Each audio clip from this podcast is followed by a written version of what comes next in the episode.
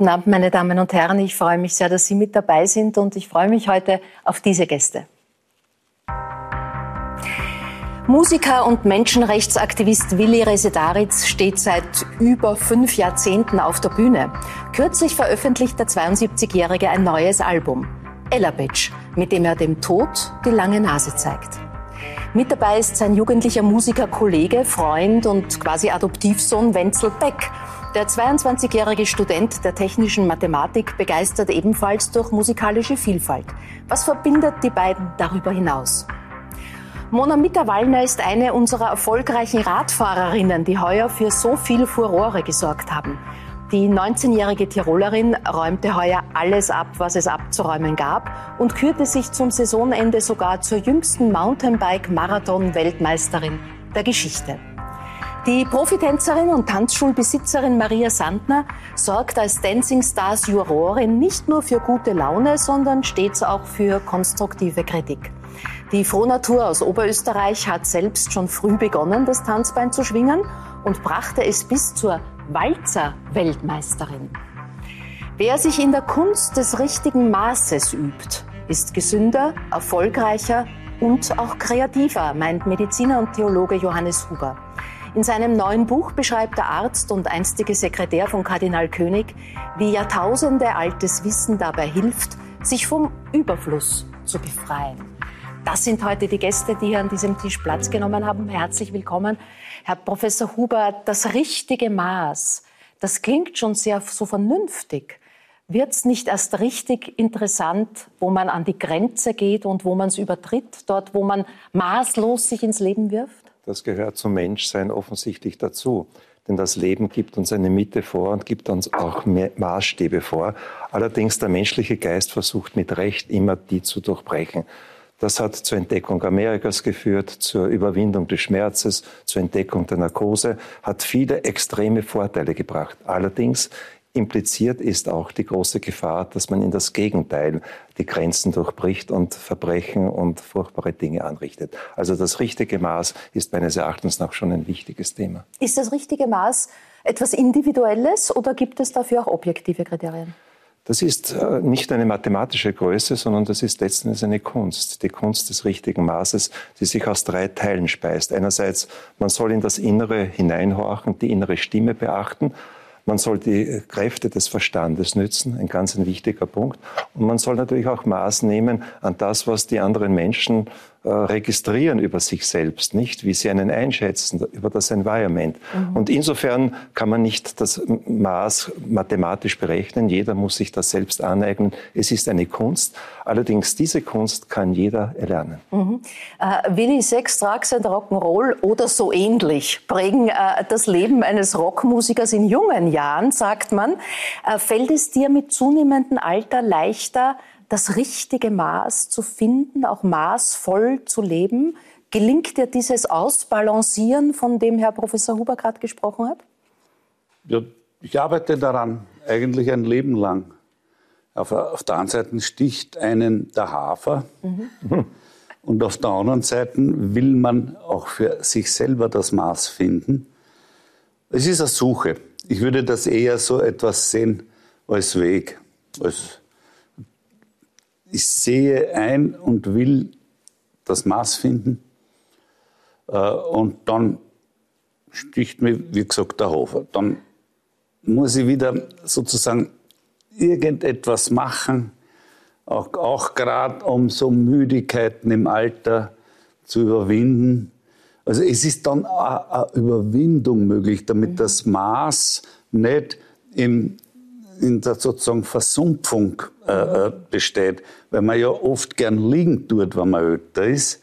Das heißt, da würde, würde einem das Maß in die untere Lade, in die mhm. Trägheit stürzen und da muss man dann das, was man gelernt hat, an Maßlosigkeit, sozusagen überwinden, damit man wieder ins mhm. Maß kommt von der trägen Seite her. Mhm. Äh, Mona, wie ist es bei einer Spitzensportlerin wie bei dir? Also Spitzensport, stelle ich mir vor, ist ja an sich maßlos. Da muss man ja an sich immer drüber gehen über die Grenzen. Oder stimmt diese Wahrnehmung nicht, weil es sehr wohl um ein Ausbalancieren geht, um ein richtiges Maß, das man finden muss? Also ich denke, eigentlich genau um im Spitzensport ähm, erfolgreich zu sein, musst du eigentlich das richtige Maß finden. Weil ich sage immer, wenn mich jemand fragt, ich habe das Gefühl, ich gehe am Grat entlang. Also wenn ich zu viel zum Beispiel trainieren würde, dann würde ich auf die rechte Seite abstürzen. Wenn ich zu wenig trainiere, würde ich auf die linke Seite abstürzen.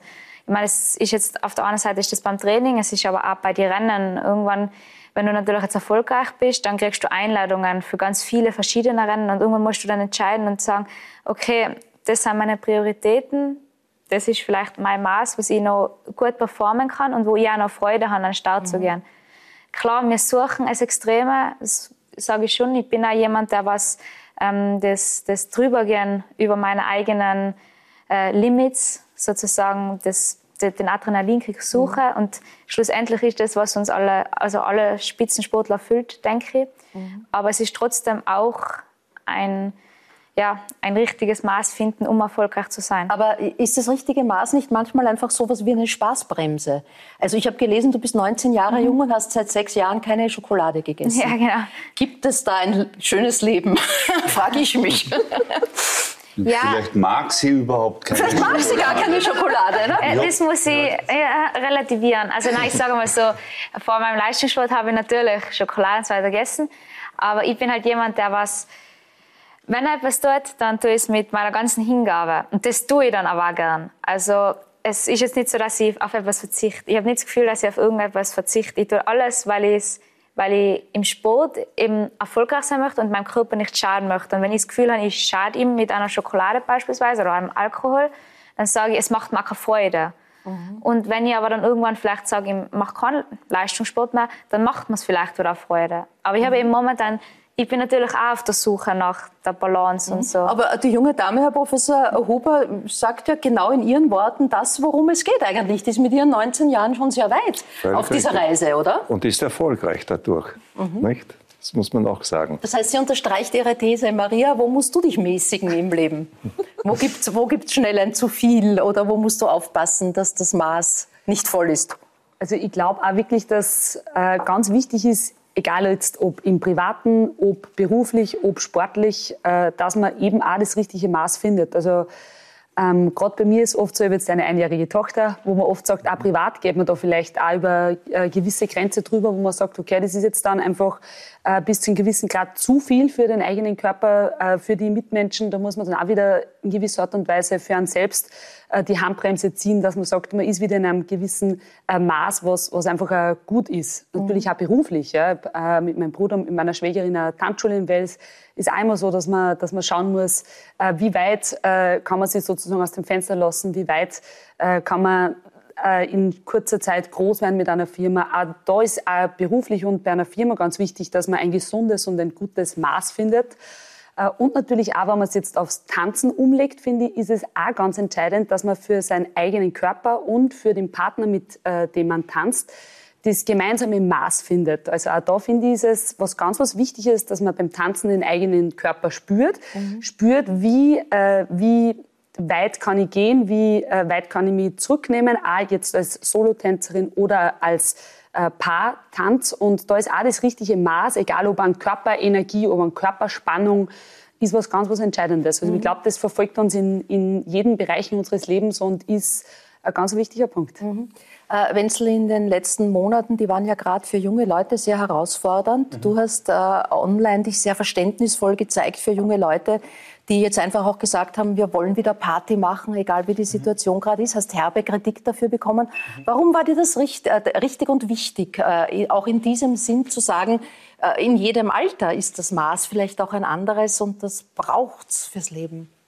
Ähm, also grundsätzlich kann ich zum Maß nur sagen, ich glaube, das ist ein wahnsinnig wichtiges Thema, ganz egal in welchem Alter. Ich glaube, dass sich auch ähm, der Zugang und, und der persönliche Bezug dazu massiv verändert, je nachdem, in welcher Situation man ist, sowohl beruflich als auch privat.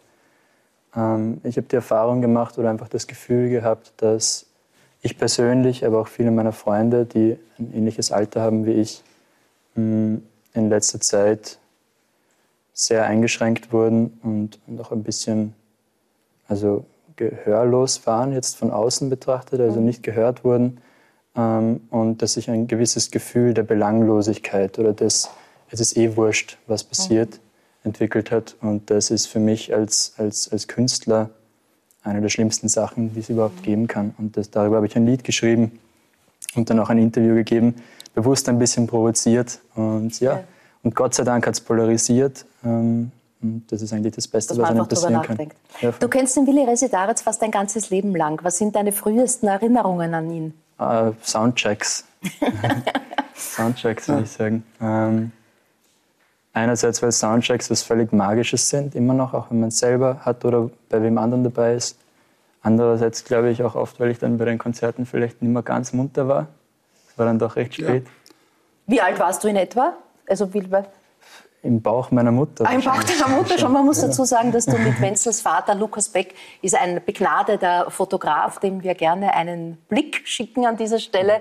Denn die Blicke sind das ganz Wichtige und das Entscheidende für ihn, den du sehr schätzt, mit dem du sehr befreundet bist und viel gearbeitet hast. Das heißt, du kennst den Wenzel, seit es ihn gibt. Ja, also meine erste Wahrnehmung ist, dass er beim Schlagzeugprotest als sehr, sehr junges Kind vom Schlagzeug nicht wegzubringen war. Ja. Da äh, Christian Eigner ist ja ein Weltdrama, äh, ja. die Beschmut spielt auch. Und dort hat es ihn hingezogen. Und man gedacht, ah, der Junge hat Geschmack. das ist aber immer noch so. Teilweise vor Konzerten setze ich mich auch zum Spaß am Schlagzeug, obwohl ich es gar nicht spiele gar nicht spielen. Und du dazu. hast dann irgendwann, ich weiß nicht ganz, ob aus Ernst oder aus Spaß, dem Willi gesagt, du möchtest ihm Lieder vorspielen. Und dann hat der zu deinem Erstaunen Ja gesagt und dann hattest du Stress. Ja. Warum? Ähm, also es war auf jeden Fall völlig ernst, weil Musik immer schon das, das Wichtigste war in meinem Leben. Also mhm. es war überhaupt kein Spaß. Ähm, und ja, ich hatte einen massiven Stress, weil natürlich, wenn man etwas anfängt, ist einmal vor allem ausprobieren. Wenn man Glück hat, findet man was. Wenn man Pech hat, findet man gar nichts.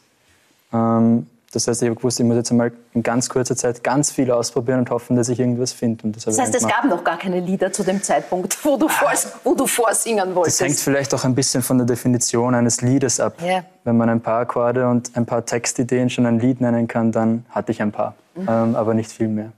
Du giltst als Wenzels... Entschuldigung, ja? muss ich aber sagen, erst war die Gitarre, also die Familie, soweit ich weiß, äh, war dem jungen Wenzel nur gewohnt, mit einer Gitarre spielend. Also er hat jahrelang die ganze wache Zeit am Tag gespielt, oftmals nicht zur Schule gegangen, aber gespielt. Äh, oftmals auch eine Belastung für die Eltern. Aber er ist ein wahnsinnig guter Gitarrist. Mhm. Bei so Kursen beim Harry Stoiker waren lauter verdiente Jazzmusiker. Das sind diese, die so schnell spielen, dass man die Finger nicht sieht. Ja.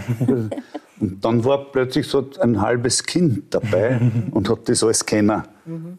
Das heißt, das hat dich schon fasziniert, wie du gesehen hast und hast gesehen, da ist, da ist ein hohes Level da, da, ja, ist, da ist was da. Vom Schlagzeug zur Gitarre gewechselt und das ist dann halt so, dass man da einen leichten Wahnsinn braucht. Also verhaltensauffällig für die Umwelt. Mhm. Und dann kommen so viele Stunden und so viele Anschläge dazu, dass man wirklich die Finger nicht sieht. Und,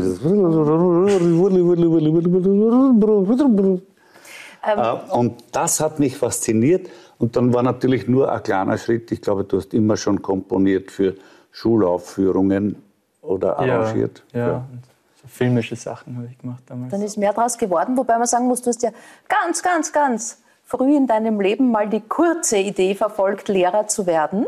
Du hast äh, Sport und Anglistik ein, studiert. Ein fast ganzes Studium lang. Ein fast ganzes Studium lang. Das ja. heißt, ist da so ein bisschen dein, dein ursprünglich erlernter Brotberuf durchgekommen? Also bist du auch ein Ach. guter Lehrer? Äh, ja, nein. Ich habe fürs Lehramt studiert, weil ich gern Sport gemacht habe. Mhm. Und da waren wir an der frischen Luft. Die Kollegen haben zusammengehalten. Äh, was sonst beim Anglistikstudium immer, danke Frau Kollegin, bitte Herr Kollege, mhm. äh, wie 60-Jährige. Und Sport ist Sport. Mhm. Und da habe ich das breite Spektrum geliebt. Aber eigentlich habe ich Lehramt studiert, weil meine, mein, alle meine Freunde Lehramt studiert haben. Mhm. Und dann haben wir nicht, dann wollte gerne Sport und Geschichte machen, dann hat man das sofort ausgeredet. Ah, da bin ich schon mal angefressen. also du studierst äh, technische Mathematik, das verbindet wieder uns beide. Die Tatsache, ja. dass wir uns auf der TU nicht getroffen haben, liegt nur daran, dass ein paar Tage zwischen uns liegen. Ähm, mit welchem Ziel Mathematik und Musik auf den ersten Blick liegt es auseinander, aber eigentlich ist das ja ganz eng verbunden. Ähm, also grundsätzlich war es so, ich habe also vielleicht eher auch noch im Zusammenhang mit dem Maß und dem richtigen Maß, ich habe immer schon die Grenzen gesucht vor allem mit dem Ziel, sie möglichst zu überschreiten, vor allem die mhm. eigenen Grenzen. Das war eigentlich immer das, was mir am meisten Spaß gemacht hat und mich am meisten erfüllt hat. Und das füllt dann auch so manchen Tag, weil manchmal braucht es ein bisschen. Ähm, und die Idee war auch, neben dem Musikeralltag, der sehr konkret ist und ähm, zwar sehr vielseitig, aber doch bestimmte Mechanismen ziehen sich durch, ähm, noch eine andere Seite zu schaffen im Alltag, in der Denkweise, im Freundeskreis, die, die völlig andere Perspektiven und, und mhm. Sachen ermöglicht. Und am Anfang war es tatsächlich so, dass ich hauptsächlich studiert habe, ähm, weil es einfach absurd viel Arbeit ist. Also es ist echt ein verdammt schwieriges Studium.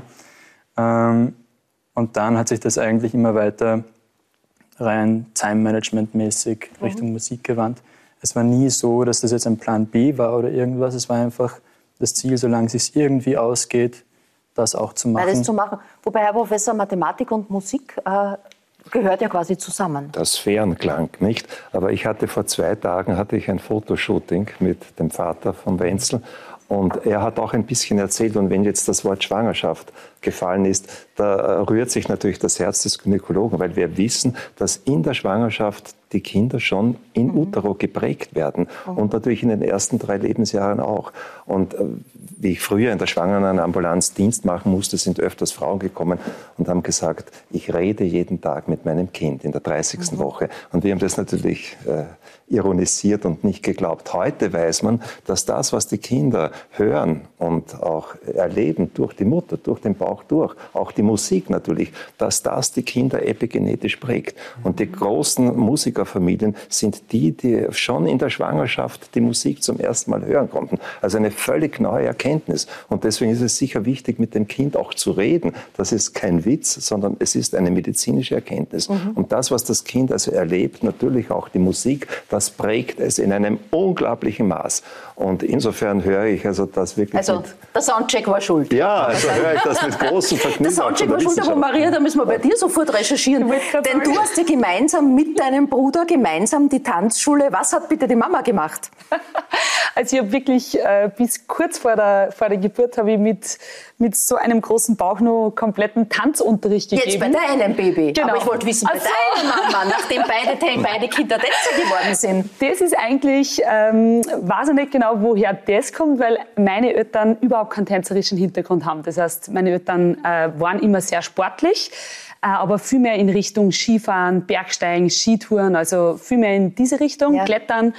Ähm, und sie waren beide auch vom, vom Kopf her so, dass sie gesagt haben, wann ich und mein Bruder eben einmal einen Sport gemeinsam ausüben möchten, dann unterstützen sie uns zu 100 Prozent und, und sind auch selber da mit kompletten Einsatz und mit kompletter Leidenschaft dabei.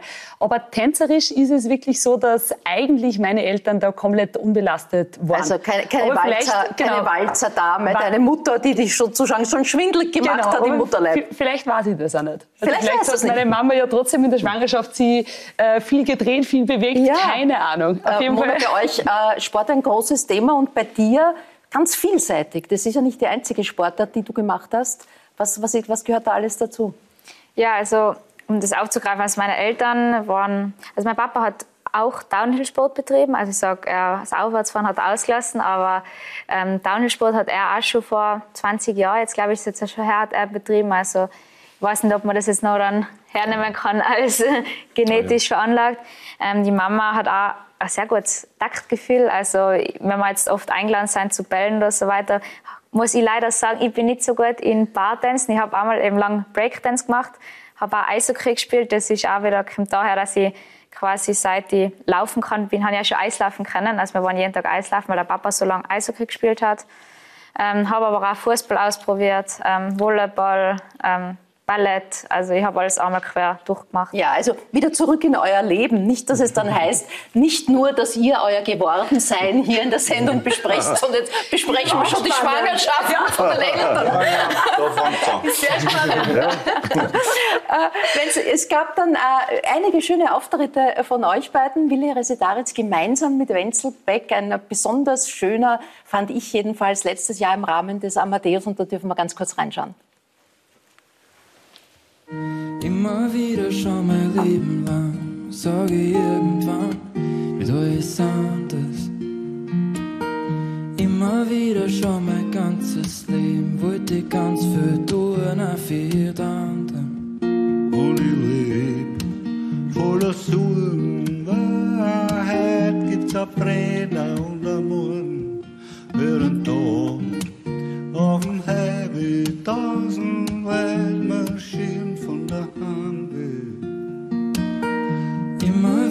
schon mein Leben lang, sag ich irgendwann, wird alles besser. Immer wieder schon mein ganzes Leben, sag ich überall zu die Hitze. Ist es die Bass-Ukulele, die du dem Willi geschenkt hast? Das ist eine normale Ukulele. Ah, das ist eine normale. Geschenkt hast du bekommen von ihm eine Bass-Ukulele. Ja. Ja. Eine gute.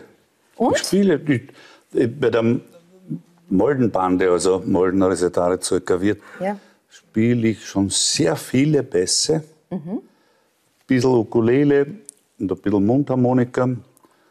Und ansonsten bin ich meistens überall nur Sänger. Die anderen wollen lieber selber spielen äh, und begleiten. Aber es zu deiner Freude hast du dann irgendwann mal gesehen, dass er mit dir auch tatsächlich spielt, gell? Ja, relativ bald sogar, oder? Also ich weiß gar nicht mehr. Ja, bevor ich es noch kennen habe, habe ich schon gespielt auf der Bühne. Das sind die besten Voraussetzungen. Was sagen denn so deine jungen Musiker und sonstigen Freunde, wenn du mit dem alten Hasen auftrittst? Also, ähm, also zumindest in meinem Umfeld und bei den Menschen, mit denen ich zu tun habe, spielt eigentlich so im Musikbereich Alter eigentlich überhaupt keine Rolle. Also außer vielleicht, dass wenn jemand besonders jung ist, dass man es gerne in den Pressetext schreibt, weil es einen schlanken Fuß macht. So quasi so jung und schon. Aber sonst hat Alter eigentlich ähm, ganz wenig zu tun mit allem, was relevant ist. Der alte Hase hat ein neues Das stimmt. Album. Ja? was er sagt. Also, Ja. Man kann nicht anders, wenn man mit Musik lebt und es kommt ein zwölfjähriges Kind, aber mit diesen Fähigkeiten, die es ja gerade in der Musik gibt, Frühbegabung, hoch, frühe Hochbegabung, dann ist das Alter weg. Das sind Kollegen mit 70 und mit 12. Man hat das gleiche Gefühl, ein ähnliches Gefühl für Musik und dann ist das Alter zwar da, spielt aber keine Rolle. Entschuldigung. Neues Eli äh, Album. Ella Page, Ella Page. Als Kinder sagen wir es. Edgy Page eigentlich noch eher. Mit den genialen äh, Musikerkollegen von Stubenblues. Wem zeigst du da die lange Nase? Es ist ja ein Ausdruck so ein bisschen der, der, der Schadenfreude. Das Lied heißt Ella Page Tod. Also es ist ein bisschen Beschäftigung mit dem Tod drinnen. Etliche Texte von Werner Müller, Schriftsteller, der auch Trauerredner ist, aber auch im Palliativbereich tätig. Und das sind so verschiedene Gedanken, zum Beispiel Ella Page Tod. Äh, man dreht dem Tod eine lange Nase, obwohl man ganz gut weiß, on the long run wird es nichts nutzen. Aber das alles geht unter dem äh, Gefühl, dass die Tage geringer werden und dass man aber mehr aus dem Tag, aus dem Jahr, aus der Sekunde herauszieht. Ein intensiveres Leben, das im Alter dann aber auch nicht Schnelllaufwettbewerb hast, sondern äh, viel auch Kopf dabei und die Freude suchen im Angesicht der Endlichkeit. Herr Professor, wann äh, über, das, über den Tod, über das Sterben nachdenken, heißt immer auch über das Leben nachdenken. Richtig. Wann haben Sie erstmals in Ihrem Leben über den Tod nachgedacht, nämlich über den eigenen? In dem Moment, wo man als Mediziner damit konfrontiert wird, nicht? Mhm. Und die Härte des Todes sieht und dann sich überlegt, stimmt das zum Beispiel, was Anton Zeilinger mir in Altbach einmal erzählt hat, hat, wir sind da in einem selben Gasthof gewesen und haben dort gewohnt und haben gemeinsam gefrühstückt. Und da hat er damals erzählt, man müsste das Johannesevangelium eigentlich umschreiben. Da steht am Anfang war das Wort und er meinte, am Anfang war die Information. Denn die Information beinhaltete beim Urknall alles. Die Elemente, das Periodensystem, das Kohlenwasserstoffsystem und auch uns letzten Endes. Und wenn am Anfang diese Information tatsächlich schon vorhanden war, warum soll sie vergehen, wenn dieser Kohlenwasserstoffkörper zerfällt? Mhm. Die Information bleibt möglicherweise da. Und möglicherweise ist es auch so, dass wir Teil eines ganz Großen sind, über das unser Gehirn nicht urteilen kann. Und äh, dass wir in diesem Großen geborgen sind, egal wie man es nennt. Äh, Gott, Weltenbaumeister, Universum, wie auch immer der Name ist.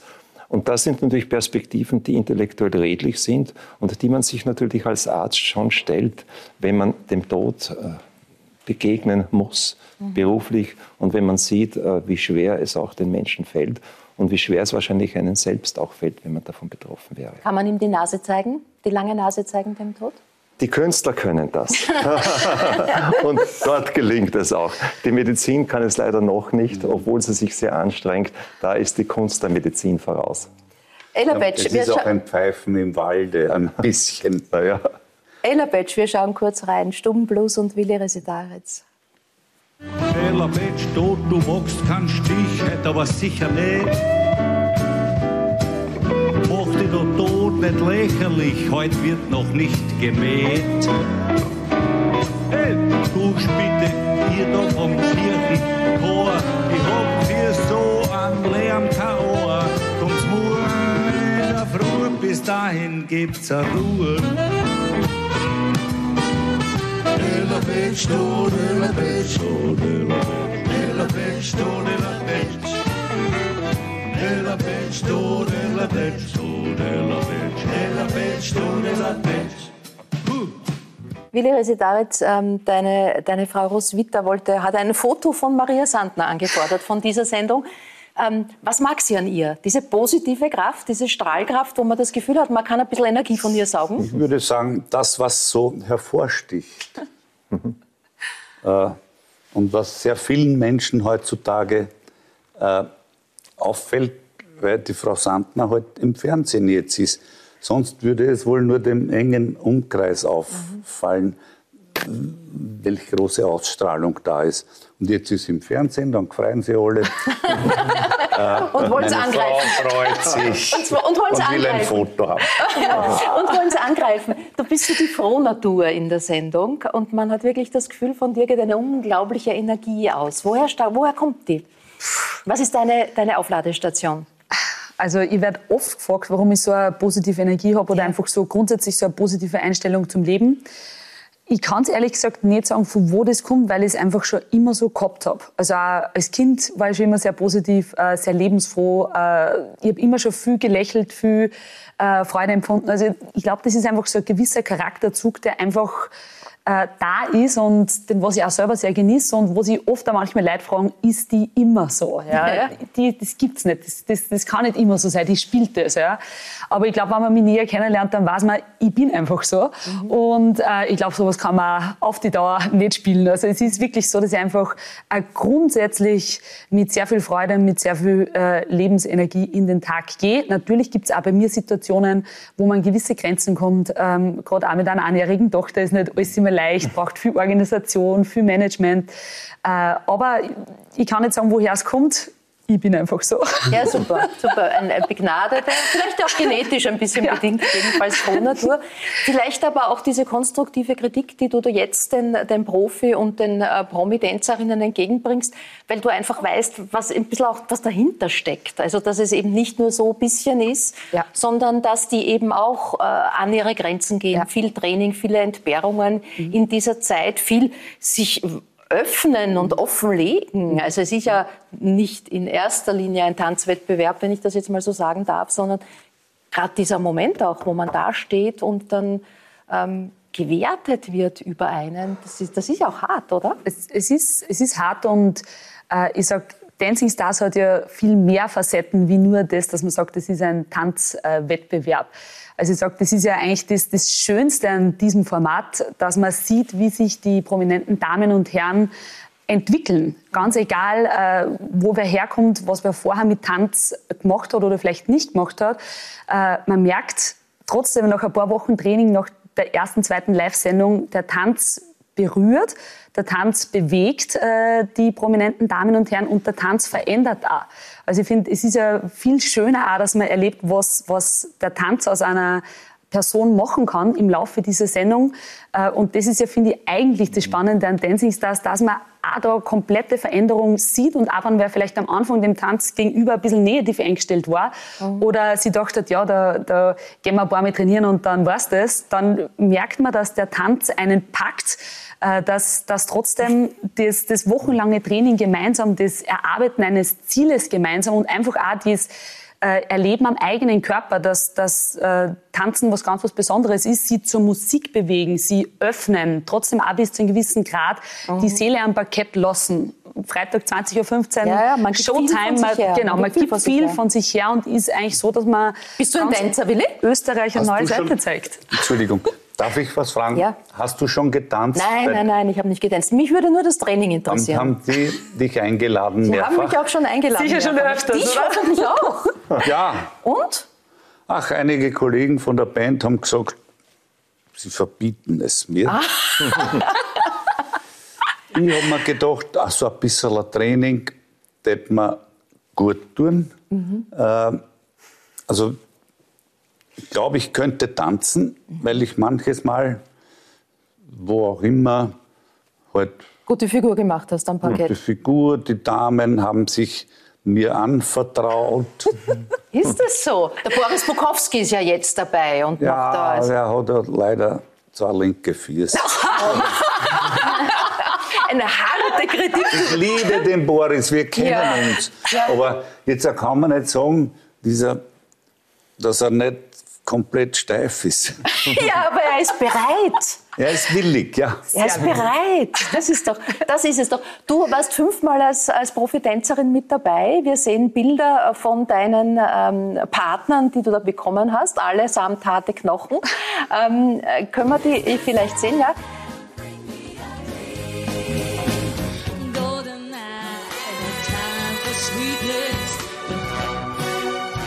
Als gute Figur gemacht, allesamt und alle gut äh, durchgebracht durch die jeweiligen äh, Turniere. Gewonnen hast du dann mit Martin Ferdini. Genau. Und da sehen wir die mittlerweile fast legendäre äh, äh, Jubelszene, als ihr erfahren habt, dass ihr beide die Gewinner seid. Maria Sandner rastet aus. Äh, dieser, dieser emotionale Überschwang, am Ende ist es ja doch nur eine Fernsehshow. Woher kommt der? Also, wie darf man, du bist Walzer-Weltmeisterin. Wie bist du dort ausgerastet? da muss man seriös bleiben. Aber beim ORF ist das ganz anders. Na, also, ich, es ist echt schwer zu beschreiben. Dancing Stars muss man erleben. Wirklich. Also, es, es ist zwar nur eine Fernsehsendung und es ist nur eine Unterhaltungssendung, aber es geht um alles. Ja? Mhm. Also es ist einfach so, dass wir ja auch alle Tänzer, alle Profitänzer aus dem Hochleistungssport kommen und natürlich da bei Dancing Stars nur die besten Tänzer von ganz Österreich äh, ja. mitmachen. Und darum sind wir einfach mal grundsätzlich alle extrem ehrgeizig und auch einfach vom Typ her Charakter, die nicht mitmachen, das mitmachen, sondern einfach gewinnen wollen. Und auf der anderen Seite ist es so, dass du dann äh, einen prominenten Herrn an deine Seite gestellt bekommst, der am Anfang halt meistens glaubt, das ist ein bisschen Tanzen und ein bisschen Training und dann auch merkt, okay, das ist wirklich viel mehr. Also mhm. da geht's jeden Tag sechs bis acht Stunden Training, volles Programm und einfach auch das emotionale Bock dann, dann so gemeinsam. Mhm. Die Monat Breakdance gemacht, ohne mhm. Partner. Ist das ein Vorteil? ja, also ich habe ja auch Teamsportarten gemacht, also Volleyball, Fußball und so weiter. Ich habe dann lange auch mit, äh, mit Buben in einem Team gespielt beim Fußball und ich habe dann irgendwann herausgefunden, eigentlich bin ich eher Einzelsportlerin, aber jetzt nicht in dem Sinn, weil wenn die anderen Fehler machen, verlierst du eher, aber wenn ich einen Fehler mache, habe ich immer das Gefühl gehabt, ich bin verantwortlich für die anderen, für den, oder wenn du verlierst. Und wenn ich sage beim Radfahren, oder, da ja, davor ich und am Schluss bin ich sauer auf mich, wenn ich es wenn vermassel. Aber weil du eben gesagt hast, ich meine, oder nur eine Fernsehshow, ich meine, ich sage, es ist ja nur ein Radrennen. Yeah. Und ich glaube, es ist ja oft eher so ein Sinn dahinter, oder? Also für mich ist ja der Radsport, das ist mein Lebensinhalt. Und für mich, also ich wachse im Radsport. Ich muss Entscheidungen treffen. Ich muss entscheiden, mit welchem Team ich gehe. Ich muss das, das. Und mhm. schlussendlich wachse ich da als Persönlichkeit. Und deswegen hat für mich einfach klar, es geht um einen Sieg, aber es geht auch um das dahinter, wie ich mich da entwickle als Mensch. Mhm. Äh, verschiedene äh, Partner wurden dir zur Seite gestellt, haben wir gerade gehört. Einer davon ist heute dein Ehemann, Marco Angelini, der äh, nicht Ehemann noch nicht. Aber ah, Lebenspartner, noch nicht. Nur, aber er kann das ruhig hören. Das er, kann, er kann das ruhig hören. Gut, er kann das ruhig hören. Äh, der Chirurg ist und jetzt als Chirurg in Wels arbeitet. Mhm. Ähm, das heißt, der Liebe wegen äh, als stolzer Steirer nach Oberösterreich gekommen ist. Das, das ist ja schon einmal ein erstes erstes großes Bekenntnis, oder? Also das ist eigentlich als echter Steirer, glaube ich, das größte Liebesbekenntnis, was man, was man kriegen kann. Ähm, also er ist nach Oberösterreich gezogen zu mir, genau, weil er eben beruflich äh, natürlich äh, flexibler ist und bei mir eben durch die Tanzschule äh, bin ich örtlich sehr gebunden und deswegen mhm. haben wir uns wieder dazu entschieden, dass wir sozusagen unseren Lebensmittelpunkt nach Oberösterreich verlegen. Apropos Tanzschule, die du mit deinem Bruder gemeinsam und meiner äh, genau. und mit mhm. deiner Schwägerin. Ähm, Ritterschlag, unter Anführungszeichen, war dann, äh, dass ihr am Opernball die Choreografie macht und als Tanzschule dort die Eröffnung. Du, die erste Frau in der Geschichte dieses Balles, die am Parkett das alles Walzer gesprochen hat. Äh, wie schaut es für 22 aus? Also der Opernball ist in Planung und es hat schon erste positive Gespräche gegeben. Und wir schauen mal, wie sie, wie sie die Reise entwickelt. Wie sie die Reise, aber genau. du, du wärst oder ihr wärt wieder gerne dabei, wenn, wenn es denn zu einer Zusammenarbeit Natürlich. kommt. Also ich sage, Opernball ist der Ball der Bälle in Österreich international. Also es gibt äh, keinen schöneren äh, Ball wie den Wiener Opernball. Also das ist natürlich wie ein Ritterschlag und ist auch eine große Ehre und was ganz was Besonderes. Und auch die Choreografie beim Wiener Opernball ist so ein gewisser Grenzgang als Choreografin und als Choreograf, weil man eben äh, komplett strukturiert, komplett ähm, perfekt vorbereitet zu den Proben kommen muss, weil ja in ganz kurzer Zeit man weiß ja nicht, dass eigentlich die, die Proben dort ganz, ganz, ganz äh, grenzwertig bemessen sind, weil eben auch für internationale Paare kommen, für äh, Paare aus ganz Österreich, wo die Anreise sonst zu weit wäre. Also da wird wirklich alles im letzten Abdruck in drei, vier Trainings wird die komplette Choreografie mit den jungen Damen und Herren auf die Füße gestellt und eben aufs Parkett gezaubert. Und da muss man schon auch als, als Choreografin, als Choreograf mhm. in Verbindung da mit meinem Bruder gemeinsam äh, am Punkt arbeiten, sehr strukturiert arbeiten, perfekt vorbereitet sein und ist eine persönliche Challenge Aber die nimmt man natürlich jederzeit Super. gern wieder auf. Herr Professor Huber, Sie sind von einem eleganten Herrn nicht zu unterscheiden. Der Frack steht Ihnen bestimmt sehr Ganz gut. Sicher. Sind Sie ein Tänzer? Ein leider, leider nicht. Allerdings, ich hätte eine gynäkologische Wortspende zum ja? Tanz, wenn ich die machen darf. Nämlich, es gibt eine sehr interessante Theorie, eine neue Theorie, dass der rhythmische Tanz, die rhythmische Bewegung eigentlich nichts anderes wäre als die rhythmischen Bewegungen im Fruchtwasser. Und dass das das Kind also in den frühesten Jahren oder in den frühesten Monaten erkennt, die Rhythmik im Fruchtwasser, das sind die eigenen Kindesbewegungen. Und diese Rhythmik bleibt so dem Menschen erhalten, dass er sich dann bei den rhythmischen Bewegungen später im Leben, im Tanz mehr oder weniger wiederfindet.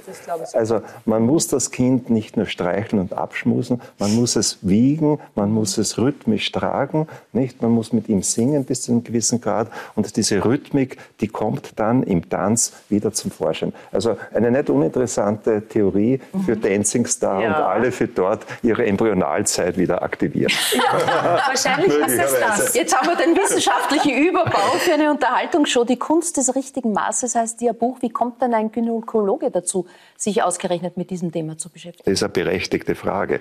Allerdings, es gibt natürlich auch in der Biologie und in der Medizin gibt so etwas auch wie das richtige Maß. Wenn zum Beispiel ein Hormon gebildet wird, dann ist sofort das Gegenhormon zur Stelle oder Abbaumechanismen, die verhindern, dass dieses Hormon sich zu wichtig macht, nicht? Äh, exorbitant gebildet wird. Und wenn das gestört ist, kommt es zu Hormonstörungen. Und das ist nicht nur in der Biologie so, sondern es ist auch im Kopf so und in der Gesellschaft. Nicht jede Wichtigtuerei, auch wenn es kein Hormon ist, sondern irgendein Mitbürger, ist problematisch. Und insofern ist das richtige Maß nicht nur ein gesellschaftliches Problem, sondern auch eine medizinische Konstante, eine biologische Mhm. Konstante. Jetzt leben wir in einer Konsum- und Leistungsgesellschaft, jedenfalls hier in der westlichen Welt, in Ja. einer Welt des totalen Überflusses. Auf der anderen Seite ist für manche das Verzicht üben, äh, das Reduzieren schon fast so etwas wie eine Ersatzreligion geworden. Alleine, dass wir uns solche Gedanken machen können, geht es uns zu gut? Naja, schon. Und da kommt das richtige Maß natürlich dann in einfachen oder differenzierteren Dingen zum Vorschein. Nicht? Das Essen zum Beispiel ist essentiell, sonst würden wir sterben. Die Fresssucht ist ein großes Problem. Der Sex erfreut des Menschen Herz und ist für die Reproduktion und für die Erhaltung der Art notwendig. Äh, Die Sexsucht oder die Wollust ist etwas, was dem Einzelnen nicht gut tut und dem Partner wahrscheinlich auch nicht. nicht? Das Haben ist neben dem Sein auch wichtig, nicht? Aber wenn man die Habsucht entwickelt, und Markus Metzger hat darüber viel nachgedacht, dann ist es auch ein großes Problem. Und ähnlich ist es natürlich in differenzierteren Dingen. Jeder von uns möchte anerkannt sein, aber die Geltungssucht auf der anderen Seite ist auch wieder vom Bösen. Oder wenn man sich dann noch vorstellt, jeder muss sich selbst schützen. Der Selbstschutz ist wichtig, aber die Selbstsucht ist wieder ein Problem. Also hier das richtige Maß zu finden, ist, glaube ich, sehr wichtig. Wobei natürlich äh, die Verzichtsbewegungen zu begrüßen sind. Allerdings, man müsste auf eines verzichten, nämlich sich permanent wichtig zu machen. Es müsste eigentlich einen neuen Facharzt geben, den Facharzt gegen die Wichtigtuerei und äh, gegen die Egophanie, gegen die Erscheinung des eigenen Ichs. Nicht? Man müsste den Facharzt äh, anregen, dass er eine Egolyse macht, also das eigene Ich ein bisschen ly- lytisch zu beachten und zu bearbeiten. Also ich glaube schon, wir leben in einer Gesellschaft, die einerseits vom Überfluss geprägt ist und andererseits von Verzichtsideologien, die auch willkommen sind. Und hier das richtige Maß zu finden, ist sicher für Dieses Jahr jedenfalls, was das äh, Essen reduzieren, ähm, eben auch das Fasten, äh, in dem ja eine ganz große Kraft innewohnt, äh, bei Kardinal König auch gelernt haben. In welcher Weise? Was hat er Ihnen damals mitgegeben und wozu hat Sie das inspiriert? Naja, es war beeindruckend, dass bei wichtigen Entscheidungen, und als Erzbischof hatte er wichtige Entscheidungen zu treffen, hat er oft einen Tag, nichts, einen Tag lang nichts gegessen, weil er gedacht hat, dass möglicherweise damit das Gehirn sich verbessert. Und das weiß man auch heute. Also das Restriction of Calories, und das hat die Medizin auf den, Tag, auf den Tisch gelegt, das Nichtsessen und das Hungern, also mit einem Partner, mit einem neuen Partner ins Bett zu steigen, und dieser, der Name des neuen Partners heißt Hunger. Da werden also äh, im Gehirn Ketonkörper gebildet, die regenerieren das Herz, die regenerieren das Gehirn.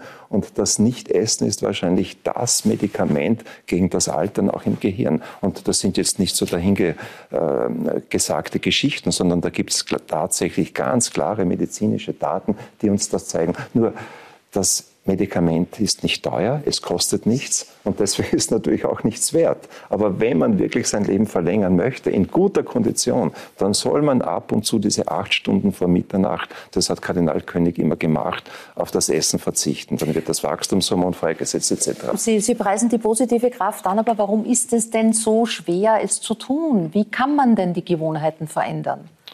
Naja, Haben Sie da auch hilfreiche Hinweise? Das ist natürlich beim Essen besonders schwierig. Allerdings, wenn man es wirklich zwei, dreimal zusammenbringt, dann wird das Dopamin durch das Fasten ausgeschüttet und dann hat man natürlich viel Freude daran.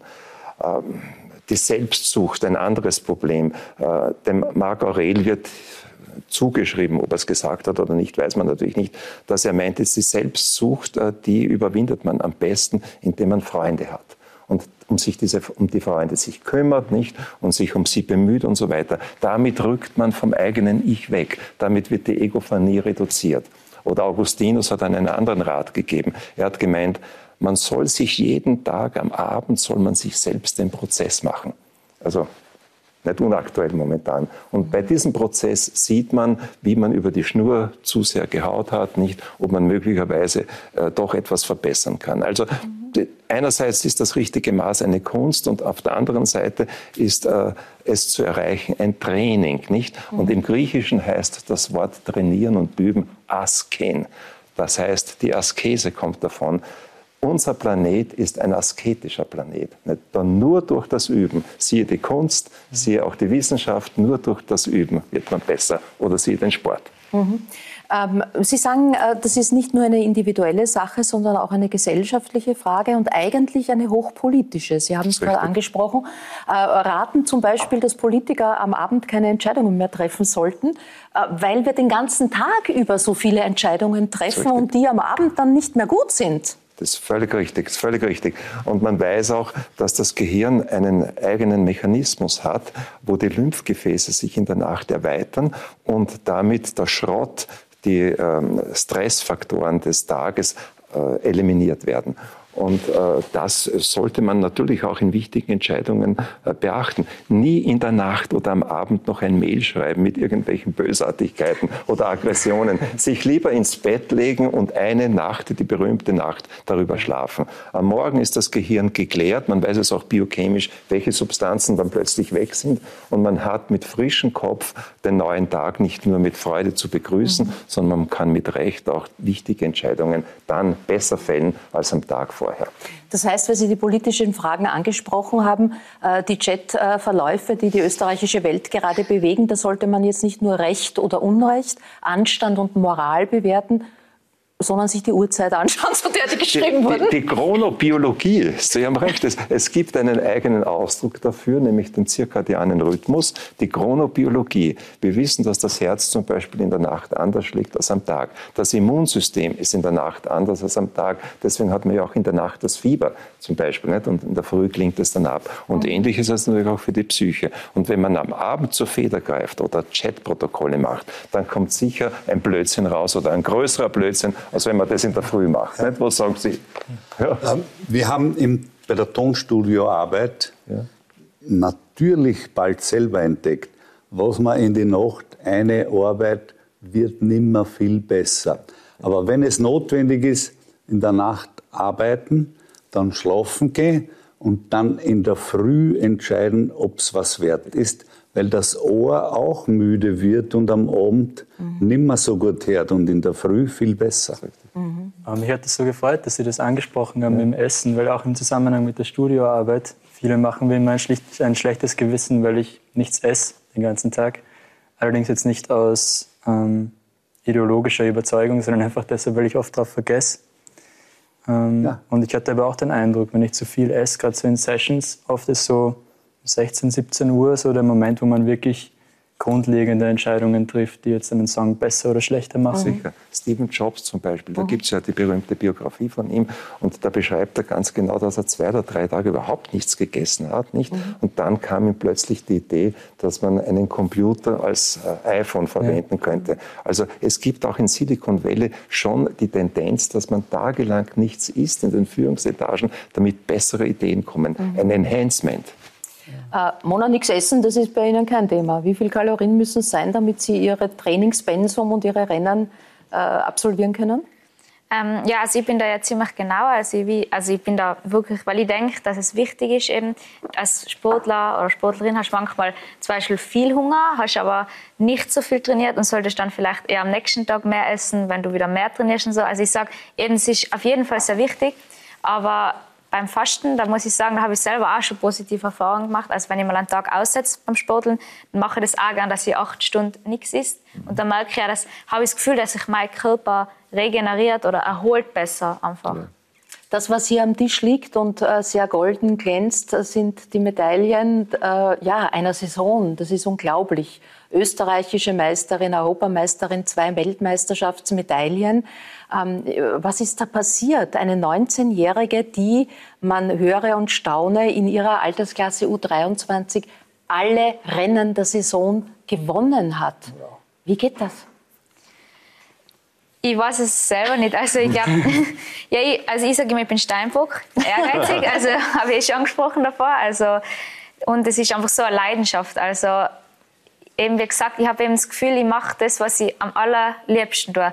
Und wenn ich Intervalle mache, die was richtig schmerzvoll sein, sage ich mal. Also sogar die mache ich gerne, weil einfach das Gefühl danach, das was an danach durchströmt, wenn es geschafft hast, das ist ja, das ist unbeschreiblich. Und ich meine, mein persönliches Motto ist ja, um zu erreichen, was noch niemand erreicht hat, musst du Dinge tun, die noch niemand getan hat. Und ähm, deswegen glaube ich halt, dass es vielleicht funktioniert hat, weil mein Trainer und ich auch sagen, wir müssen jetzt nicht die Sportwissenschaft, in der Sportwissenschaft strikt so folgen, sondern wenn mein Körper und mein Kopf sagt, ich tue jetzt lieber das oder ich brauche das, dann mache ich das. Also auch sehr intuitiv. Wir sehen die Bilder vom Weltmeisterschaftserfolg. Äh, Mountainbike Marathon ist jetzt keine sehr bekannte Sportart, äh, obwohl natürlich Wahnsinnsherausforderung. Ähm, wie lang dauert so ein Marathon? Über wie viele Kilometer geht der? Äh, der war jetzt 80 Kilometer 80 Kilometer. und 3100 Höhenmeter. Über Stock und Stein geht's da. Gott sei Dank bei diesem Rennen äh, bei Sonnenschein. Das ist ja auch nicht immer so. Ihr seid ja wetterfest. Ja, das stimmt. Also das Jahr war verregnet, ja. Also das habe ich noch nie erlebt. Also äh, ich meine, es natürlich es bleiben da oft eher die Regenrennen in Erinnerung als die, die Sonnenrennen, weil sie einfach legendär sind, sage ich. Aber ja, du musst halt bei jedem Wetter quasi abliefern können. Vor allem im Herbst jetzt noch. Austria, Mona Mitterwallner. Genau. Wie, wie ist der Moment, wenn man es dann hört? Ja, also bei mir braucht es meistens so ein, zwei Stunden, wenn nachher der ganze Trubel vorbei ist. Dann sagt irgendwann einmal jemand, dir ist aber schon klar, dass du Weltmeisterin geworden bist. Oder, oder weil, äh, ja, und dann irgendwie begreife ich es erst. Weil du bist immer in dem Hamsterrad. Du arbeitest, arbeitest, arbeitest. Ich meine, klar, du gewinnst einen Weltcup, aber die Woche drauf ist der nächste Weltcup. Ist jetzt nicht so, dass du dann sagst, okay, jetzt machen wir zwei Tage Medaillenfeier. Also das braucht echt so Zeit. Also ich meine, es ist drei Wochen her, dass ich Marathon-Weltmeisterin geworden bin. Ähm, habe eigentlich noch nicht so richtig Zeit gehabt, irgendwie, dass das einmal einsinkt. Ich glaube, das kommt jetzt erst langsam. Aber zu Hause begrüßt worden mit Blasmusik und da ging es schon hoch her. Also die, der Ort ist stolz. Ja, genau. Also da ist dann gleich losgegangen, wo ich es begriffen habe. Genau. Also, nein, das, also das war echt total äh, schön. Ich hatte dann ja gedacht vor zehn Jahren, dass die Musikkapelle mal für mich spielt. es war aber eigentlich vor allem auch total nett, weil einfach meine Wegbegleiter dabei waren, meine Familie, mein Trainer, ja, auch viele Kinder, die was ja vom Verein früher kennt haben und so, oder immer noch kennen natürlich. Und ähm, für mich die größte Ehre, ähm, die, meine Hausroute sozusagen, Krütei, äh, ist ein Teil der Strecke jetzt nach mir benannt oder wird benannt. Also das ist für mich die größte Ehre. Wow, das ist natürlich ein, ein, ein schönes Zeichen bei einer, für eine so junge und so erfolgreiche Frau. Jetzt muss man sagen, es ist ja, wenn man auf diese Saison zurückschaut äh, und auf die letzte im österreichischen Damenradsport scheint äh, ein, einiges äh, passiert. Anna Kiesenhofer, Olympiagold, die Valentina Höll, die Laura Sticker. Was ist da los? Sind die Damen äh, aufs Radfahren gekommen? Ja, ich weiß auch nicht warum. Also es scheint so. Also ich meine, 2021 war definitiv, glaube ich, für die, also mit der Anna Kiesnofer unglaublich. Also ich meine, ich bin ja gegen sie das Ausscheidungsrennen damals gefahren ähm, und wo ich das dann mitkriege, kann also ich war wirklich sprachlos. Also da ziehe ich meinen Hut, das war eine tolle Leistung. Ich weiß nicht, warum jetzt ähm, mit der Valentina Höll, Weltcup, Elite, Downhill, auch jüngste, ich, also ich weiß nicht, vielleicht ist das einfach so der Flow und ich glaube, wir stacheln uns nicht anstacheln, sondern eher motivieren uns gegenseitig. Wobei man sagen muss, du hast ja eigentlich für, für die Leistung, die du jetzt erbringst, jetzt bin ich auf, auf, zum Du gewechselt, eigentlich äh, waren wir bei Sie, ähm, äh, hast du spät begonnen. Ja, ähm, das ist jetzt. Also nicht, nicht Kindheit, äh, Radfahren vom Kindheitsbeinen an, äh, rennmäßig. Nein, also das ist jetzt meine fünfte Rennsaison, genau so. Unglaublich eigentlich. Ich kann mich noch erinnern, wo ich mein erstes Rennen gefahren bin, wo ich gesagt habe, ich fahre Rennen in der Nähe, weil wenn ich da auf Kanada fliege, acht Stunden, da kann ich schon acht Stunden Radl fahren gern. Aber nach dem ersten Rennen habe ich dann meine Meinung schnell geändert. Der Adrenalinkrieg eben, der hat mich gleich gehabt und ich glaube, es war gut, dass ich so spät zum Radfahren gekommen bin, weil ich einfach, sagen auch viele Trainer und Leute, die was mit mir kennenlernen, dadurch, dass ich viel Volleyball gespielt habe und so, habe ich auch viel, oder getanzt habe, habe ich viel Körperspannung und so weiter. Und genau das hilft mir vielleicht jetzt, dass ich dann eben noch motiviert und eben auch andere Stärken mitbringe, was andere vielleicht nicht gehabt haben, was schon immer am Rad geguckt haben. Maria, trifft man dich auch am Radl an? Selten, sehr selten. Kannst du dich noch an dein erstes Rad erinnern? Nein, ich habe mein erstes Rad nicht bekommen. Nein, du bist kein, kein Radlfahrer, hast drei Buben. Das kann doch gar nicht sein, dass ihr nicht Radlfahrer Wir wart. haben Sport. Nein, ich bin äh, äh, in, in Stinaz, Burgenland, wie man sagt, unter der Stange gefahren. Ah ja. Wenn, wenn diese Technik bekannt ist.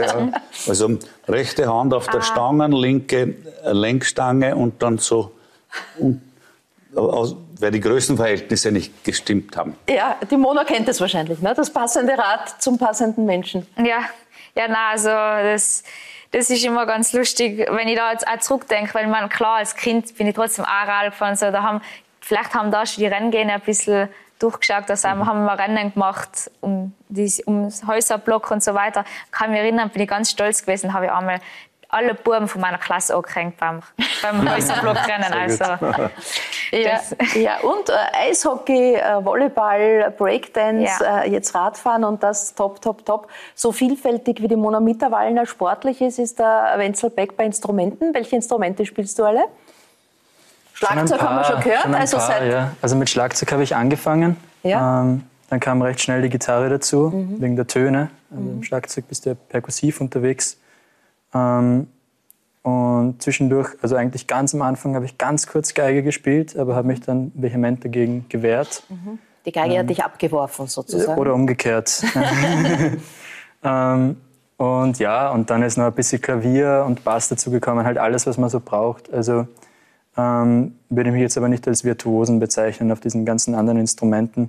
Aber du bringst ähm, einen Ton raus. Naja, sie liegen halt herum und man spielt sich ein bisschen und irgendwas Schönes wird schon passieren. Nein, also ähm, ich, ich komme so weit, dass ich ähm, im Grunde alles einspielen kann, was ich brauche für meine Und, und weil die. Gitarre zufällig da ist. Was für ein Zufall. Was für ein Zufall, freuen wir Ich weiß aber nicht, ob sie äh, gestimmt ist. Mal schauen. Ja, genau. Schauen wir mal. Na, dann nimm sie, nimm sie, nimm sie. Es ist soweit. Äh, Deine, deine ganz neue Single zu hören. Wie heißt die? Alles fast, nichts ganz. Alles fast nichts Das ganz. ist das neue Lied. Und äh, da dürfen wir reinhören. Äh, Wenzelbeck. Klingt ganz nett. Schauen wir mal.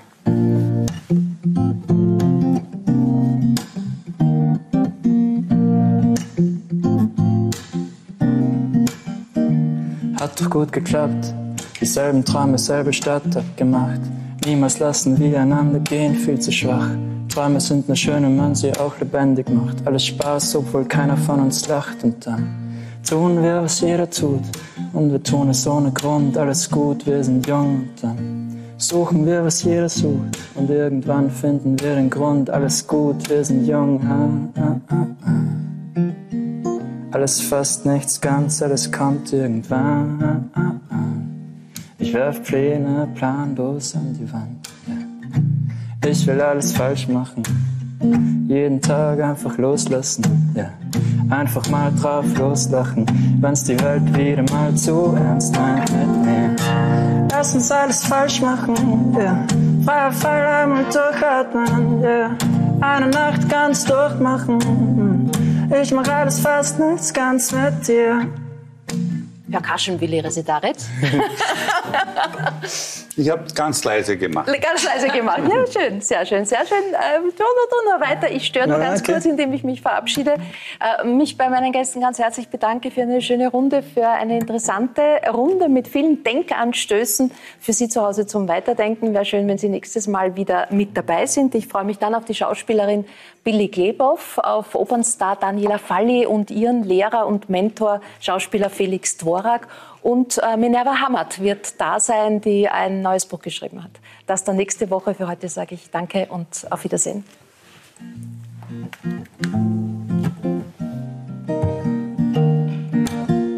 Unsere Worte sind gedankenlos. Zuerst lassen wir einander und danach all unsere Träume los. Was alles einmal war, wird immer mehr egal. Alles kommt, wie es kommt, alles kam ungeplant. Danach werden wir vielleicht alt. Vielleicht tun wir uns selbst den Gefallen und wir gehen und nehmen das, was wir haben. Und wir haben genug, naja, wir haben genug, ja. Alles fast nichts ganz, alles kommt irgendwann. Ich werf Pläne planlos an die Wand. Lass uns alles falsch machen.